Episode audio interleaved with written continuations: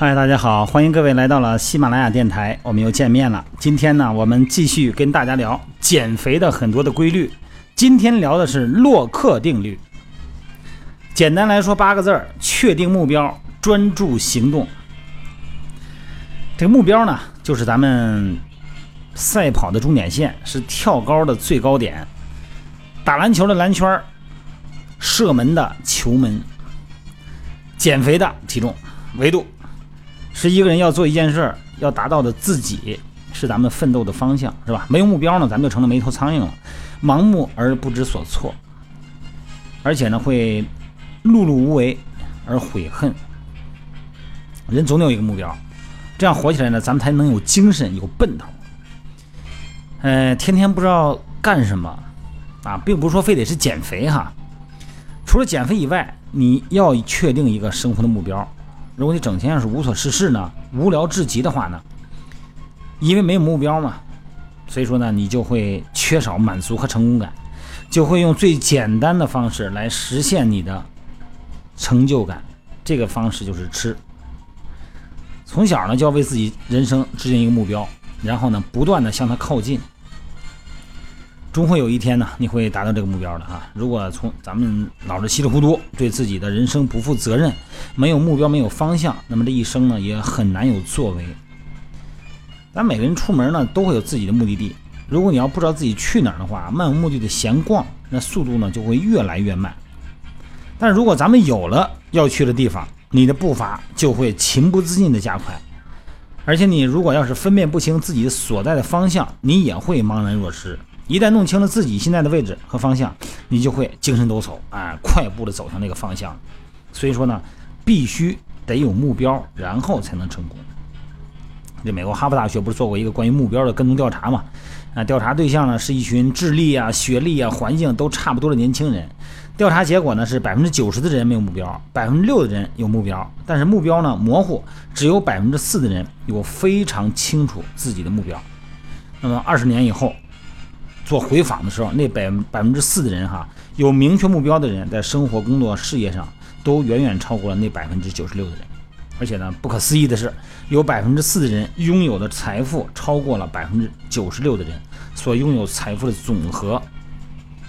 所以说，一位哲人说嘛，除非你清楚自己要去哪儿，否则你永远也到不了自己想去的地方。不管咱们生活呀，还是咱们工作中哈，还是咱们减肥中，说狭隘一点吧，狭义一点的减肥中吧，都是要有一个非常清楚的目标的。所以说，在这个世界上有一种现象呢，就是没有目标的人在为有目标的人达到目标。因为有明确具体的目标的人呢，就好像是罗盘的船一样，它有明确的方向。虽然在茫茫的大海上哈，没有方向的船，那它只能跟着有方向的船走。所以就会出现一种盲从的效应啊，有一遇到一些什么现象啊，一些这个东西就需要跟人学，就会比较盲从。但是你有目标也未必就能成功，是吧？那没目标的人呢，但是肯定就是绝对不能成功，因为你就是蒙对了，你可能都不知道那是你想去的地方。所以说，的顶尖的那些能够成功的人哈，不是成功才设定目标的，而是设定了目标才逐渐往那走才成功的。但这个目标啊，不是越大越好，并不是说我有多大的这个宏图伟志，不是，并不是越大越好，越高越好，而是要根据自己的实际情况，制定出切合可行的目标才能有效。这个目标呢，不能太容易就达到，也不能高到永远碰不着，跳一跳就够得着最好。那咱减重是吧？咱先减体重一百八十斤，我想想到一百一。七十斤，这个目标你定了以后，你说还远呢，不着急吧，慢慢来吧。如果给自己定十斤，是不是跳一跳就能够得着呢？所以说呢，这个目标呢，既要有未来的方向，又要富有挑战性。就比如那个篮圈吧，定的那个高度可是有道理的呀，它可不是让你轻易就进球的，也不会让你永远都进不了球，它正好是你努努力呢就能进球的高度。你比方说把那个篮圈定到一米五的高度，你说那进球还有意思吗？如果要是把那篮圈定到十五米的高度，你觉得还会有人打篮球吗？所以说制定目标就跟那个篮筐一样，不高不低，只有通过努力才能达到，才能有效。所以说，一个人的目标啊定的太大，有的时候听起来很空洞。咱们减肥有的时候呢会会出现这种情况，包括咱们生活中的其他的努力也是这样啊，定的很大，描绘一个概念啊，然后自己想起来还浑身挺精挺精神的哈，浑身血液沸腾，精神抖擞。但是呢，听起来就有点空洞，啊，没有一点可行性。那么这个目标呢，它只能是一个空谈，可能很难有兑现的那一天。说这个千里之行始于足下嘛，在这个汪汪大海里边啊，基于滴水，那么成功呢，总是一步一步走出来的。当然，有的人呢也能这个一夜暴富啊，这个一晚上能减好多斤，那是发烧了啊，发烧病理性的。但是谁又能看到他们之前的努力和艰辛呢？是吧？人的努力啊，有的时候你说这个人以前挺胖的，或者说尤其是在平面媒体和这个电视报道和咱微信平台上，啊有看到这个人原来很胖，现在咵瘦了，哎呦真好啊，真好，太容易了。那真的是他背后的艰辛和辛苦的努力和付出，咱们是体会不到的。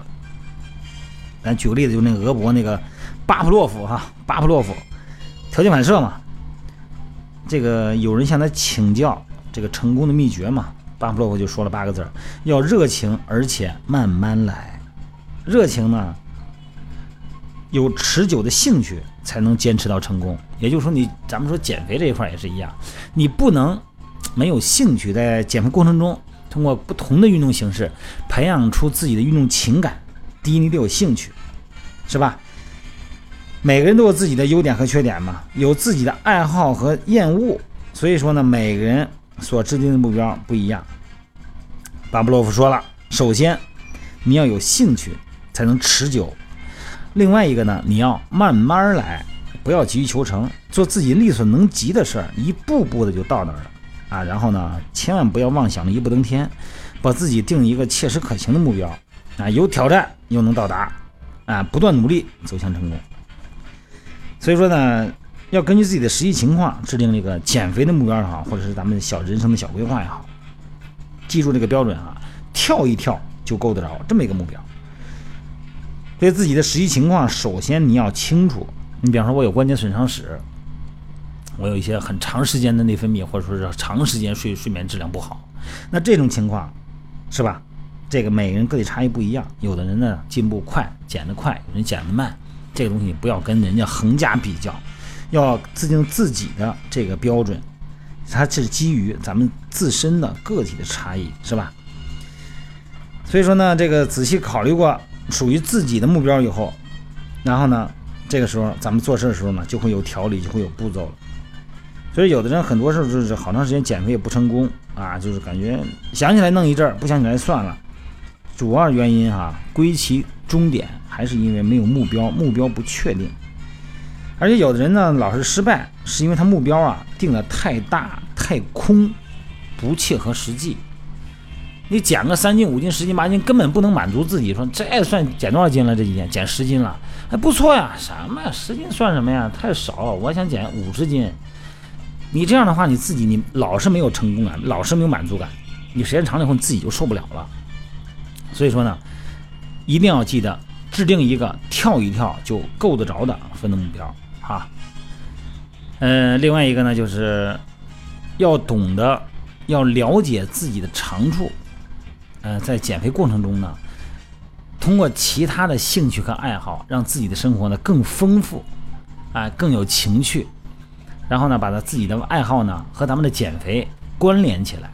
跟减肥的过程，不管是运动啊，吃什么东西啊，哎，你把它关联起来，这样的话呢，会变得很有意思，很好玩儿，好吧？这个咱今天咱就话题先到这儿。今天的话题呢，主要是让大家制定一个跳一跳就够得着的减肥目标，好吧？今天就到这儿，咱们早点休息，咱们晚安啊。